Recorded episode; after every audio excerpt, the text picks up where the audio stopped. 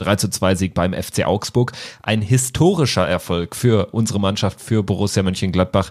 Hier ist der Pfostenbruch. Wir sprechen über diesen 29. Februar, den es auch nicht alle Jahre gibt. Und ähm, ja, mein Name ist Kevin und Fabian ist zugeschaltet. Grüß dich, hi. Grüß dich, Kevin. Ja, endlich ist der Augsburg-Fluch gebrochen. Jetzt haben wir, ähm, jetzt haben wir nur noch ähm, einige wenige ähm, Angststadien. Jetzt sind es nur noch Freiburg, Wolfsburg, die großen Angststadien offen. Augsburg wurde jetzt endlich bezwungen. Es wurde auch echt Zeit. Ähm, obwohl ich zwischenzeitlich, genau gesagt, zwischen der 83. und 95. Minute ganz schön am Zittern war.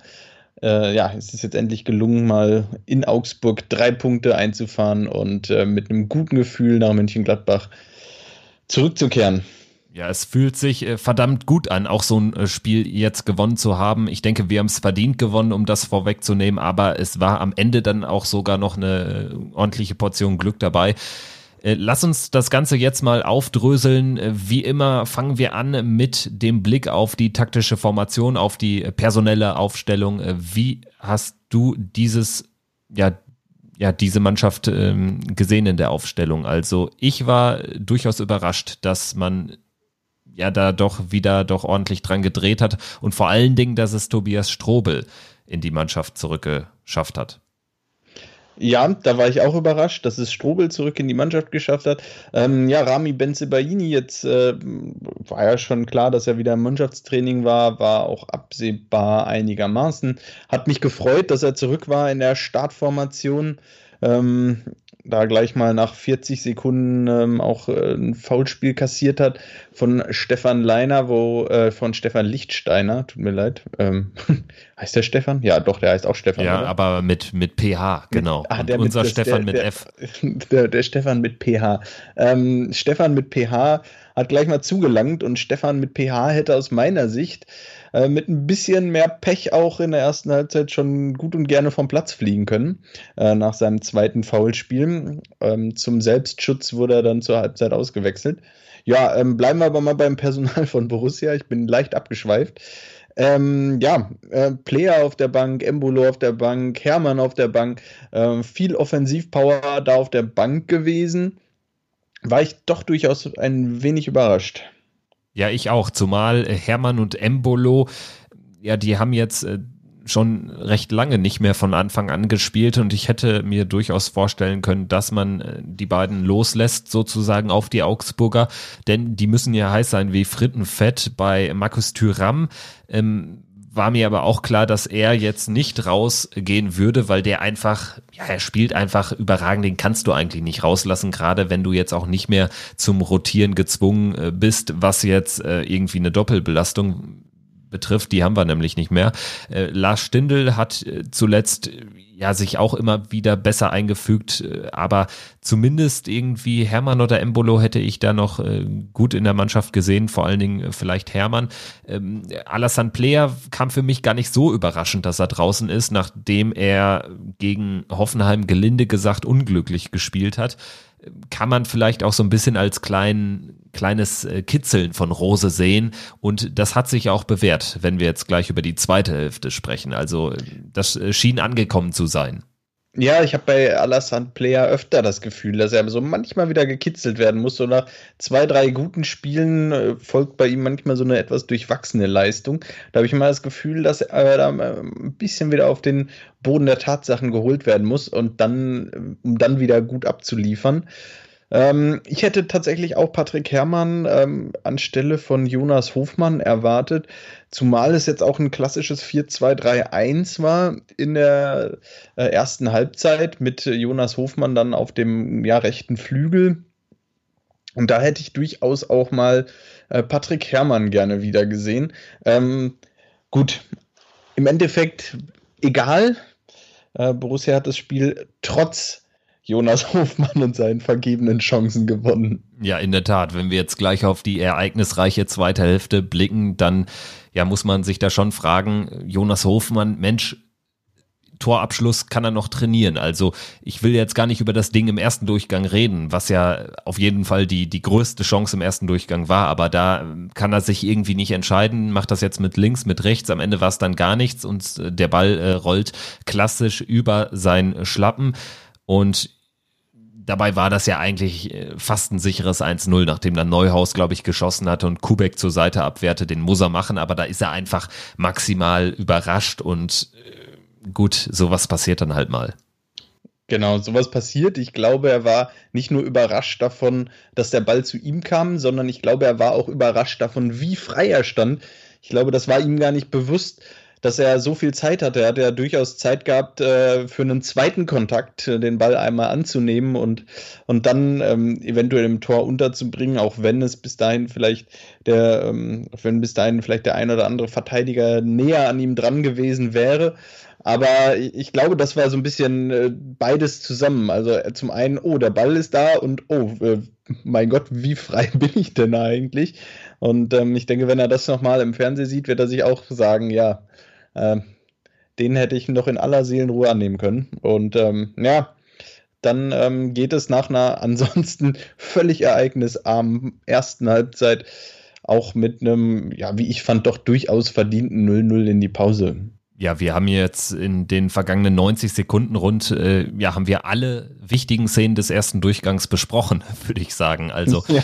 äh, Chancen für Augsburg gab es keine. Das Einzige, was mir auffiel, war, dass Jan Sommer sehr auf der Hut war. Also das hatte so ein bisschen Manuel Neuer-artiges. Äh, er ist sehr häufig mit einem sehr guten Timing aus dem Strafraum gestürmt und hat äh, die die langen Bälle äh, der Augsburger hinten raus auf, auf ihre äh, Spitzen, auf äh, vor allen Dingen Florian Niederlechner immer gut abgelaufen und geklärt. Das hat mir gut gefallen. Und ansonsten, apropos lange Bälle, da fiel mir auch auf, dass natürlich Augsburg spielt einen ekligen Fußball und das war dann irgendwie auch ein bisschen das Konzept, dass man auf die langen Bälle geht und dann eben vielleicht den zweiten Ball gewinnt. Das ist aber insofern nicht gelungen, als dass wir da im Mittelfeld dann immer zumindest in den in den äh, Positionen, wo es brenzlig werden kann, dass wir da auf der Hut waren. Also in Person von Dennis Zakaria, das hat er ganz gut gemacht. Strobel, defensiv fand ich ihn auch ganz gut. Bei ihm hat mir nicht gefallen, dass er einfach äh, aktuell kein so gutes Passspiel hat. Aber das äh, würde ich sagen, äh, kann man zu unserer Defensivleistung in der ersten Halbzeit noch sagen. Ja, genau. Ja, Kick and Rush von Augsburg, ähm, dadurch Jan Sommer gefordert. Äh, da ist es natürlich super wichtig, dass man so einen guten Torhüter hat. Äh, bei Strobel stimme ich dir zu 100% zu. Äh, defensiv fand ich seine Leistung auch ganz gut. Ähm, offensiv war das, äh, ja, also mit Ball am Fuß war das manchmal nicht so das Gelbe vom Ei. Eine gute Aktion, aber da kommen wir gleich beim 2-0 zu. Aber wohl, das war auch eher eine Defensivaktion. Ja, in der Tat, das stimmt. Ähm, dann lass uns äh, direkt über die ersten beiden Tore sprechen. Die fielen ja Schlag auf Schlag. Das 1 zu 0, da sah Thomas Kubek mal wieder nicht so gut aus. Entweder spielt er Weltklasse oder eher Kreisklasse ist so bei ihm, glaube ich, steht da bei ihm so ein bisschen drauf. Wir erinnern uns alle ans Hinspiel, als er da äh, den, den Rückpass hat laufen lassen und Alassane Player das Ding genutzt hat zum zwischenzeitlichen 4-0 im Borussia Park. Jetzt ist er zumindest teilschuldig, würde ich sagen, weil er da einfach nicht gut aussieht. Äh, alles in allem einfach äh, klasse nachgesetzt von Lars Stindl, der da den Ball ja kurz antippt und das reicht, um dann Rami Benzebaini das Tor zu schenken quasi. Ja, ja, ich habe im ersten Moment gedacht, dass es abseits sein könnte, weil ich nicht gesehen habe, dass Lars Stindl da nochmal noch mal dran war im, im ersten, ähm, im ersten Moment und äh, den Ball dann nochmal zu Rami Benzebaini rübergespitzelt hat. Ähm, dadurch natürlich super gemacht. Ja, Kubek, so ein bisschen der Piplitzer von Bayerisch-Schwaben, würde ich sagen. Ähm, sehr stark schwankend in seinen Leistungen. Spannend. Ähm, aber gut, äh, Rami Benzibaini, einer unserer absoluten Topscorer. Äh, gut, dass er wieder da ist. Wahnsinnsquote jetzt für einen Linksverteidiger. Generell die beste Torquote von allen Spielern bei uns. Ich habe es ja. nochmal recherchiert. Ja. Vier Tore in neun Bundesligaspielen. Das äh, sind fast 50 Prozent.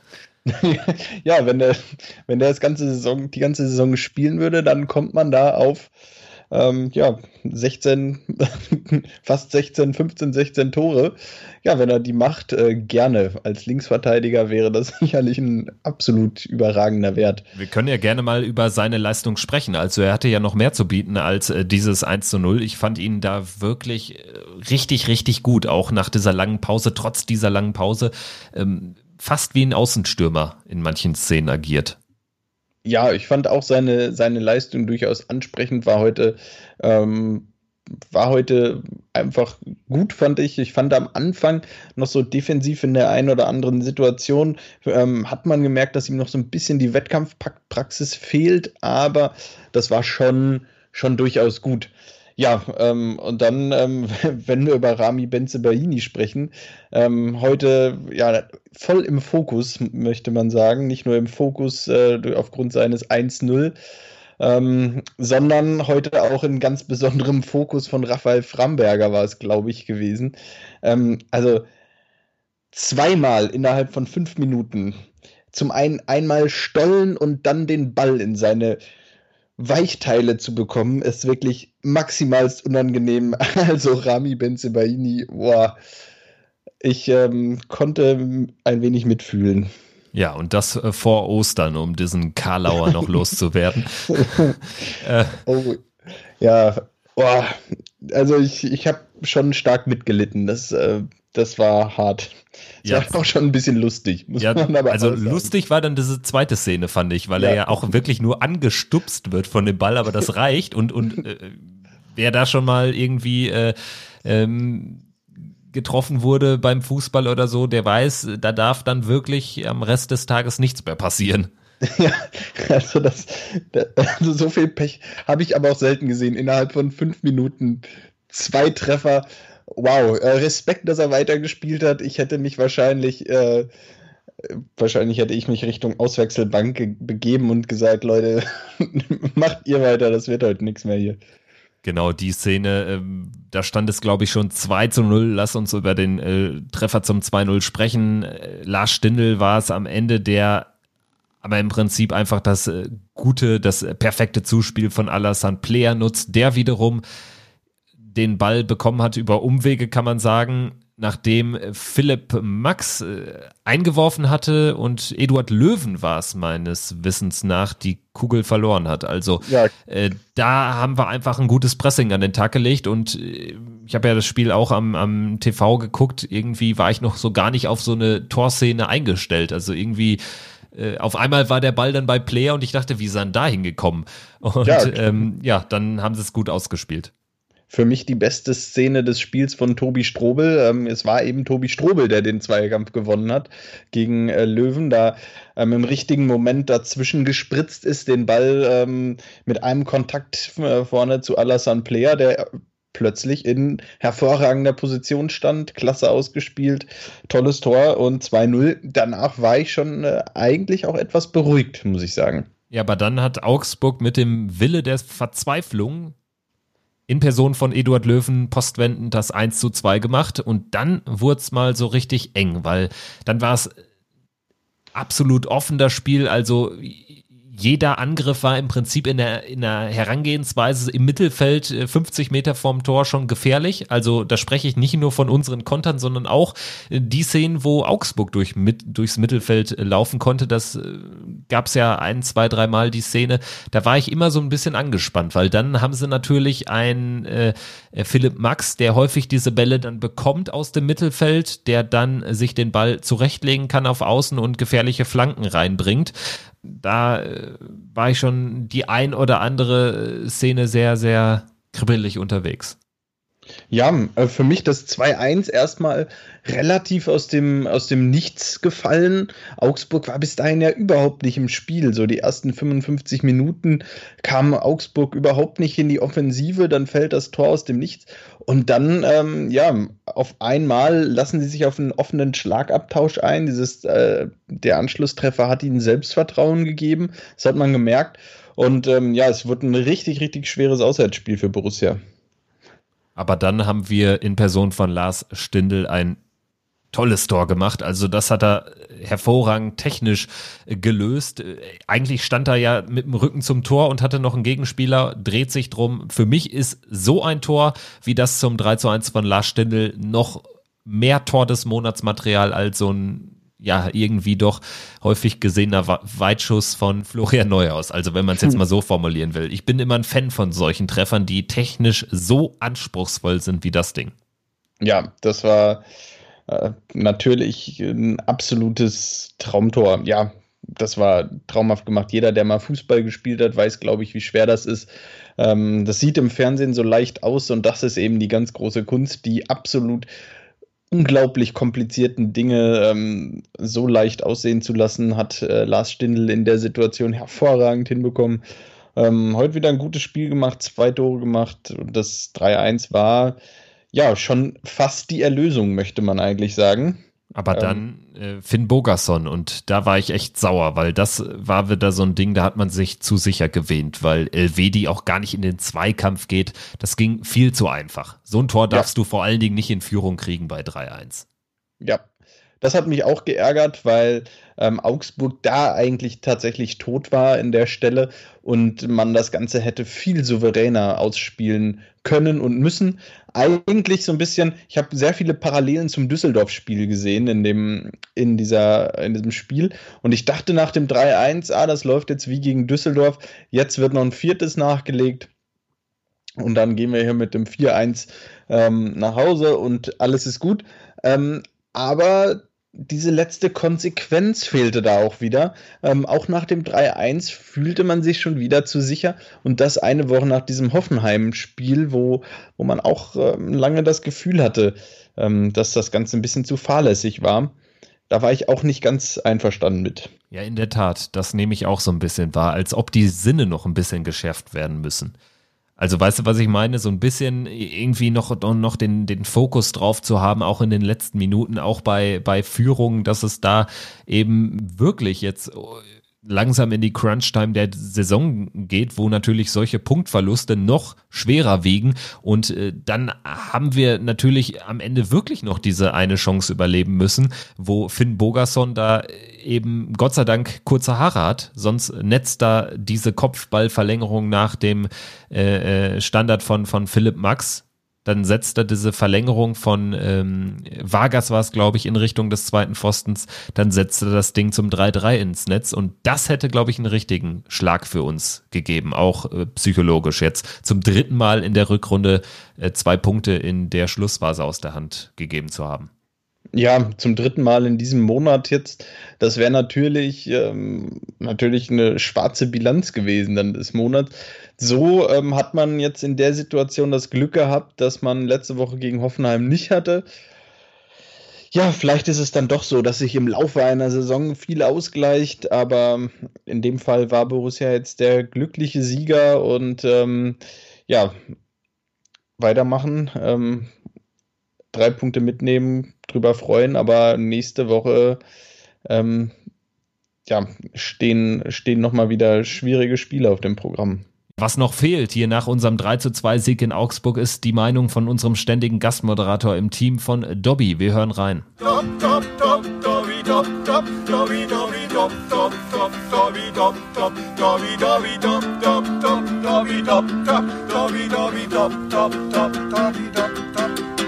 Was für ein Spiel beim FC Augsburg. Und Leute, wir haben gewonnen. Wir haben echt das erste Mal in der Bundesliga in Augsburg gewonnen. Das war das letzte Mal, war glaube ich in der zweiten Liga hatten wir mal da gewonnen. Das war so, so geil. Die zweite Halbzeit, das, das Spiel ging ja hoch und runter.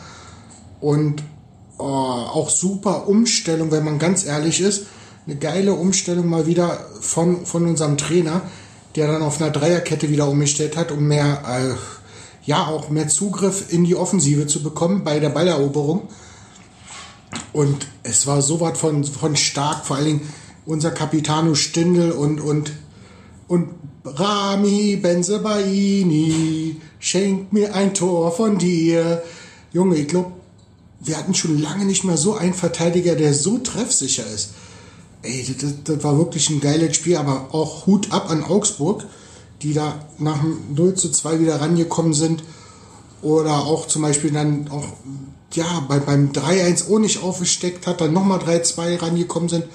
Aber wenn man zielstrebiger wäre, hätte man wirklich nur zwei Tore auch mehr machen können. Und somit war das ein Auswärtsspiel, wo ich sagen muss, wir haben verdient gewonnen. Aufgrund der zweiten Halbzeit, aufgrund der taktischen Umstellung von Rose, auch mit der Einwechslung von, von Alessandro Player, der viel, viel Druck nach vorne gemacht hat der da wirklich dafür gesorgt hat und ich glaube, die ersten beiden Jahre vorbereitet hat für, für Benzabaini und für Stünde. Und ich freue mich richtig, dieser Auswärtssieg war Gold wert. Ja, jetzt müssen wir mal sehen, wie es weitergeht. In diesem Sinne, übrigens musste ich das ganze Spiel verfolgen hier über Fohlenradio im Krankenhaus, da ich ja ähm, am Freitag leider Gottes zum dritten Mal jetzt operiert wurde am Knie und totale Schmerzen hatte und hier nicht genug, äh, ja, kein, kein richtiges WLAN und nichts hatte. Deswegen musste ich das ganze Spiel hier am, über Fohlenradio hören und muss ganz ehrlich sagen, Strassi, du hast mir das Leben gerettet, aber das Spiel nur über Radio zu hören und nicht zu sehen, ist ja noch schlimmer als alles andere. Ich bin ja hier fast ausgeflippt. In diesem Sinne wünsche ich euch allen einen super Start in die Woche. Haltet den Kopf, äh, Kopf nach oben, haltet alles steif. Ich wünsche euch viel, viel Glück. Und ich muss mal sehen, dass ich erstmal richtig wieder gesund bin. Alles klar. Ich wünsche euch was, euer Dobby. Ja, das war Dobbys Meinung nach unserem wichtigen Auswärtssieg in Augsburg. Und ja, Fabian, da trifft er den einen oder anderen Punkt, den wir genauso gesehen haben. Ich denke, ja, da gibt es auch keine zwei Meinungen, dass das zwei völlig verschiedene Halbzeiten waren. Ja, und, ähm, und drei ganz, ganz wichtige Punkte. Ähm, ja, Dobby an der Stelle natürlich ähm, auch alles, alles Gute, ähm, gute Besserung, erhol dich gut und äh, sieh zu, dass du schnell wieder auf die Beine kommst. Und ähm, ich denke auch von allen Hörerinnen und Hörern. Ähm, ja, ich hoffe, du kannst äh, alle weiteren Spiele jetzt auch, auch weiterhin verfolgen von Borussia. Ähm, nächste Woche stehen zwei wichtige Spiele an. Dortmund und dann das Nachhol-Derby gegen Köln. Ähm, auch da brauchen wir natürlich eine Meinung von Dobby. Was äh, können wir denn jetzt äh, von diesen nächsten beiden Spielen erwarten? Also der Februar, der von uns zum ersten Schlüsselmonat deklariert worden ist, den haben wir am Ende trotz eben zweier Nackenschläge ganz gut überstanden, muss man ja auch sagen. Also wir sind jetzt auch äh, trotz äh, dieser zwei Punktverluste immer noch gut unterwegs. Vor allen Dingen äh, spielerisch äh, und auch kämpferisch passt es. Wir haben letztendlich eben mindestens zwei dieser vier Punkte zu wenig. Also eins der Spiele hätte man schon gerne noch mitgenommen. Ähm, aber das ist ja eigentlich auch positiv, dass man jetzt irgendwie nicht so in diesen Modus kommt wie in den vergangenen Rückrunden unter Dieter Hacking, wo man irgendwie schon ja arg schlechte Gefühle hatte, was so so das das äh, spielerische Element betrifft, wo es ja dann auch diese diese Heimauftritte gegen Hertha, gegen Wolfsburg gab, wo man irgendwie ja sehr ernüchternd nach Hause ging. Jetzt ist es anders, jetzt geht es eher darum, auch mal Führungen zu halten, aber äh, grundsätzlich passt es ja, was, was unsere Mannschaft auf den Rasen zaubert. Ja, ähm, auch, auch in der zweiten Halbzeit. Wir haben heute immer wieder Chancen gehabt. Da haben wir jetzt über die Chance von Jonas Hofmann in der zweiten Halbzeit gar nicht gesprochen, wo er auf einmal frei vor Kubek auftaucht. Ähm, das, äh, da sieht man, dass es passt, wenn, wenn, wenn das Team sich Chancen erspielt. Das ist ja grundsätzlich immer ein positives Zeichen, auch wenn man dann am Ende über mangelnde Chancenverwertung klagen kann. Aber das ist dann ähm, klar, ein ganz anderes Klagen, als wenn man am Ende sagen muss, naja, Chancen hat man eigentlich keine. Und so würde ich sagen, gehe ich da auch ähm, relativ positiv in die kommenden Wochen. Wir haben ja eigentlich gesagt, dass wir am Ende des Monats, Ende Februar, schon mal so eine erste ähm, Zwischenbilanz ziehen können, ob es denn für, äh, für was es denn reicht, ob es für den Meisterschaftskampf reicht oder eben für den Kampf um die Champions League. Da fehlt uns an der Stelle natürlich jetzt wirklich dieses Köln-Spiel, ähm, das äh, da das Bild aktuell noch so ein bisschen verfälscht und auch, ähm, auch da jetzt äh, diesen Monat so ein bisschen nicht ganz rund erscheinen lässt, weil so sind es jetzt diesen Monat acht Punkte. Das ist, ähm, bleibt es bei den acht jetzt aus den hypothetischen fünf Spielen, äh, wäre das sicherlich nicht die optimale Bilanz.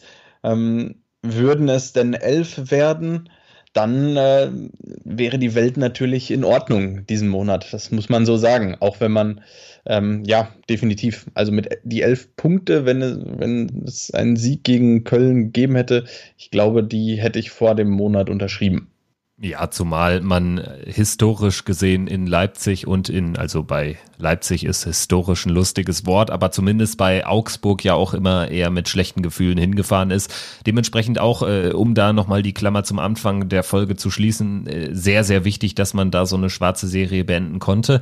Bevor wir jetzt über Köln sprechen, äh, da gilt ja eh eigentlich nur zu sagen, es ist wie immer, Derby hat seine eigenen Gesetze, auch wenn das äh, kostet fürs äh, Phrasenschwein.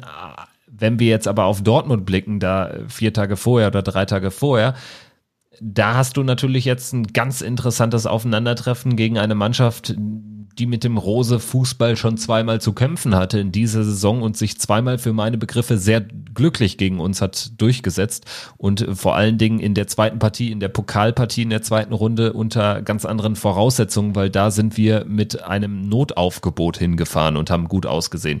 Also klar, wir haben jetzt auch gegen Dortmund eine schwarze Serie, die letzten X äh, Heimspiele auch verloren.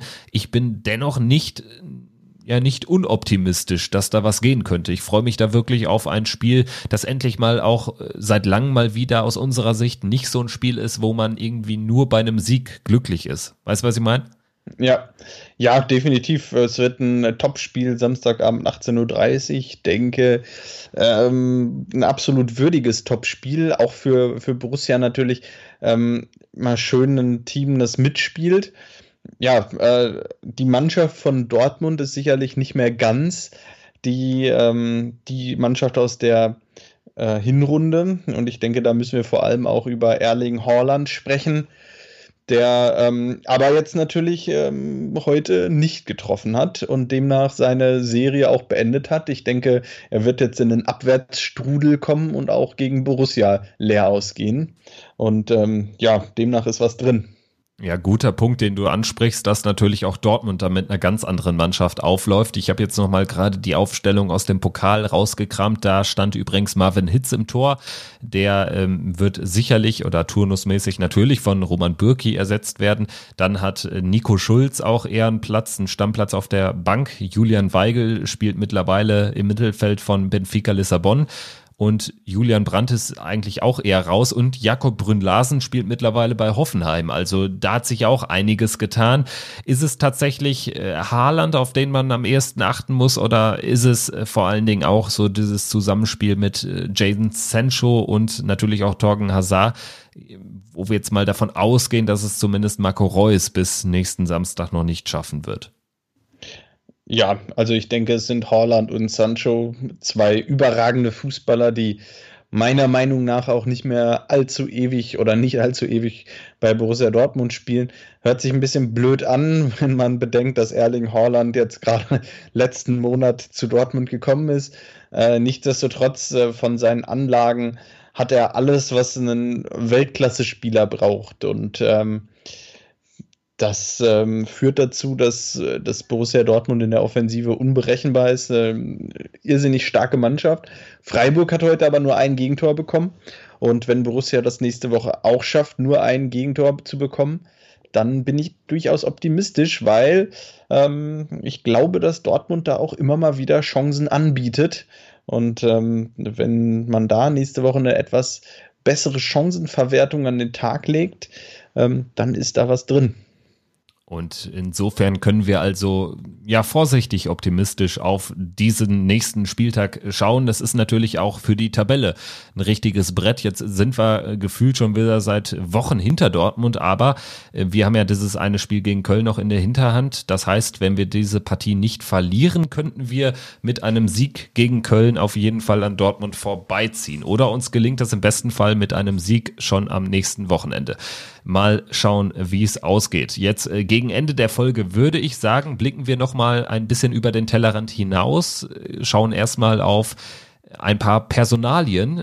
Die Saison geht Richtung Ende und ja, es gibt schon die ersten feststehenden Personalien. Die erste ist Ari van Lent, unser, unsere Vereinslegende, der letzte Torschütze ähm, am Bökelberg. Er verlässt Borussia. Nach sieben Jahren wird man ihn nicht weiter beschäftigen als Trainer der U23. Deine Reaktion? Meine Reaktion war, ach, schade. äh, um es mal kurz, kurz zu machen. Na klar, irgendwie Ari van Lent ist, ist natürlich eine, äh, eine Figur, jemand, den man mit ähm, ja, einer ganzen Zeitspanne eigentlich verbindet bei Borussia. Äh, Anfang der ähm, 2000er ähm, und ähm, schade, wenn so jemand aus, aus dem Verein geht. Allerdings ist es natürlich auch äh, irgendwo nachvollziehbar, dass man sagt, für so eine ähm, U23 ähm, nach ein paar Jahren, jetzt möchte man einfach nochmal neue Impulse setzen, vielleicht einfach nochmal ähm, den, den Spielstil verändern, vielleicht nochmal die, die allgemeine Ausrichtung verändern, nochmal vielleicht etwas besser auf den, den Schritt Richtung erster Mannschaft vorzubereiten. Von daher bin ich gespannt, wer sein Nachfolger wird. Ähm, aber ähm, ja, immer natürlich immer schade, wenn, wenn so eine Vereinsikone den Verein verlassen muss. Genau, damit triffst du auch ziemlich genau meine, meine Einschätzung. Also ich habe auch gesagt, ja, schade, Ari van Lent nicht mehr im Borussia-Dress zu sehen, erstmal vorerst, gibt ja auch vielleicht irgendwann eine Rückkehr aber ist sicherlich auch sogar für ihn gar nicht mal schlecht, wenn er da nochmal eine Luftveränderung hat und sich auch als Trainer dann nochmal in einem anderen Umfeld beweisen kann. Das kann sicherlich nicht schaden. Dann äh, würde ich sagen, äh, jetzt äh, schauen wir auf die Spielerseite. Da gibt es noch keine feststehenden Personalien, also weder Zugänge noch Abgänge. Es deutet sich aber bei einigen Akteuren ja ein Abgang hin. Da haben wir zum einen Raphael Ibrahima Traoré, Fabian Johnson und Tobias Strobel. Lass uns mal mit Raphael anfangen als die Vereinsikone der letzten erfolgreichen Jahre. Er hat da ja wirklich äh, unserem Spiel den Stempel aufgedrückt. Jetzt äh, geht die Tendenz, wenn man den äh, Borussia-nahen Medien glauben mag, eher dahin, dass er nicht weiter beschäftigt wird. Wäre auch schade, aber irgendwie auch erklärbar, sage ich da. Ja, ähm, zumindest nach die, vor allem nach dieser Saison jetzt. Es war ja irgendwo absehbar, irgendwo ist das Alter, geht da auch an keinem spurlos vorbei. Und auch ein Raphael, ähm, ja, ist langsam in einem fortgeschrittenen Alter. Und ähm, die Bundesliga ist ein harter Wettbewerb, ist eine der Top-Ligen. Und ähm, ja, da ähm, musst du eben, um einen gerechtfertigten Platz im Kader zu haben, auch in einem hohen Alter, noch zu einer ja, einfach wahnsinnig starken Leistung imstande sein. Und ähm, Raphael ist natürlich technisch immer noch ähm, eine Klasse für sich. Aber vielleicht ist es da auch sinnvoll, ähm, dass er einfach sagt, der, wenn er noch weitermachen möchte, dass er seine Karriere vielleicht ähm, woanders ausklingen lässt, wo das Niveau der Liga eventuell nicht ganz so hoch ist wie in der Bundesliga. Bei Ibrahima Traoré und Fabian Johnson sind es wohl die vielen Verletzungen und Wehwehchen, die da am Ende den Daumen nach unten gehen lassen. Da würde ich auch sofort mitgehen. Also tatsächlich Ibrahima Traoré noch dazu leidet er so ein bisschen auch in, in diesem Kader unter der Stärke einfach seiner Konkurrenz und einfach unter der großen Masse an einfach wahnsinnig starken Spielern auf diesen offensiven Außenpositionen. Ja, Traoré, der wurde jetzt, glaube ich, die Saison ein oder zweimal eingewechselt.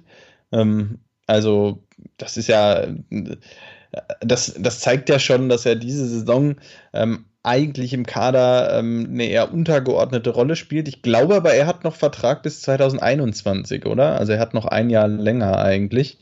Müsste demnach ähm, wahrscheinlich, würde demnach wahrscheinlich gegen eine kleine Entschädigung. Ähm, tatsächlich, er hat bis äh, 2021 Vertrag, also noch ein Jahr länger.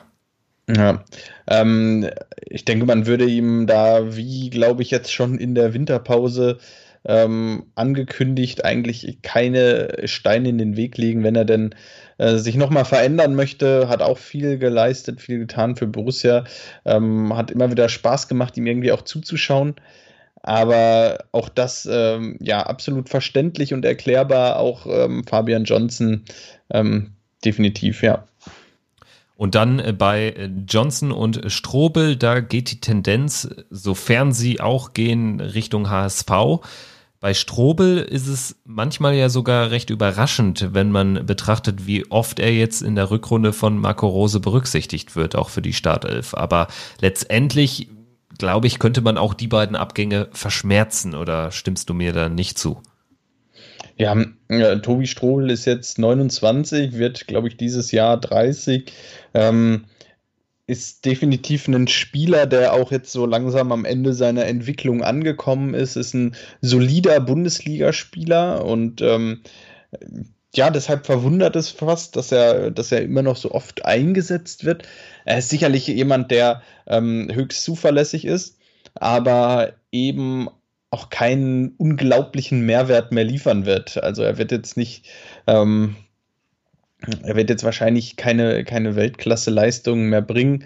Ähm, er ist einfach, einfach solide und ähm, wenn man sich weiterentwickeln möchte, dann, dann ist es vielleicht auch ratsam, jetzt einfach zum Vertragsende zu einem 30-jährigen Tobi Strobel zu sagen, wenn du auch woanders hin möchtest, dann ähm, würden wir dir an der Stelle auch keine Steine in den Weg legen. Und bei Fabian Johnson sieht es eigentlich so aus wie bei Ibo Traoré, oder? Ja, ähm, sehe ich, sehe ich ganz klar so, ja. Auch diese Saison hatte mal eine Phase, wo er zwei, dreimal äh, ja dann berücksichtigt wurde. Das eine Spiel, als die Abwehrnot groß war gegen Mainz, äh, wo er dann von Anfang an gespielt hat auf der rechten Abwehrseite. Ähm, ja, relativ plötzlich eigentlich, nachdem sein Abgang im Raum stand, plötzlich war er in der Startformation. Ähm, jetzt die letzten Spiele überhaupt keine Rolle mehr gespielt. Demnach auch verständlich. Wir haben noch Oskar Wendt, ähm, bei dem der Vertrag auch ausläuft. Ähm, über den wir jetzt gerade noch nicht gesprochen haben. Tatsächlich äh, gehe ich auch fast schon davon aus, dass er geht. Er ist für mich immer, oder äh, falls er gehen würde, würde er für mich auch ein ewig unterschätzter Spieler bleiben. Er hat äh, ja irgendwie jetzt über Jahre sein Mann gestanden, aber und da hat einfach Rami Benzebaini jetzt in Augsburg in diesem Spiel auch wieder unter Beweis gestellt, ja, Oskar Wendt läuft so ein bisschen die Zeit davon. Benzebaini ist der jüngere Mann, das ist die Person Zukunft auf der Link, Linksverteidigerposition. Und dann, äh, äh ganz wichtig zu erwähnen, Andreas Paulsen, den wir ausgeliehen haben an, an die Wiener Austria, der spielt in Österreich bei äh, Austria Stamm und da scheint das Konzept mit der Ausleihe voll aufzugehen und dann wäre natürlich mit Paulsen sowieso ein zweiter Mann im Kader, ein zweiter junger Mann noch dazu und das könnte am Ende auch den Ausschlag gegen Oskar Wendt geben. Ganz genau, das wollte ich auch sagen. Darauf wollte ich hinaus.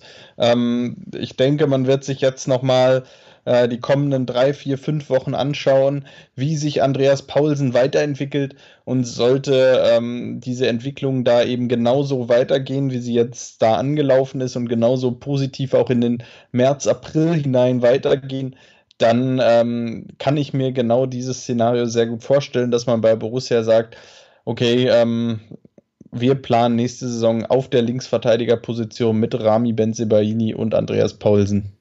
In diesem Sinne, das soll der Überblick gewesen sein über die Personallage bei Borussia Mönchengladbach. Wir werden aber natürlich in den kommenden Wochen, wenn es die Zeit erlaubt, immer mal wieder ja die neuen, die neuen Personallagen besprechen. Es wird da sicherlich schon im Verlauf der Rückrunde jetzt die eine oder andere Entscheidung geben, auch was die angesprochenen Spieler betrifft.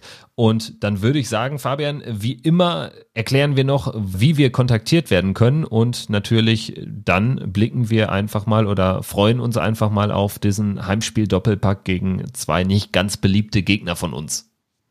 Ja, ähm, also falls ihr Fragen oder sonstiges Feedback habt, schreibt uns gerne eine Mail an fabian.pfostenbruch-podcast.de oder schreibt uns einfach per Facebook oder Instagram. Wir freuen uns über euer Feedback, über eure Bewertungen und ähm, ja, freuen uns auch auf die kommenden Spiele und äh, werden uns ähm, bald wieder melden. In diesem Sinne, das war der Pfostenbruch nach dem historisch ersten Bundesliga-Auswärtssieg von Borussia Mönchengladbach beim FC Augsburg. Möge es so gut weitergehen, auch in den beiden Heimspielen gegen Dortmund und Köln. Bis dahin macht's gut. Ciao.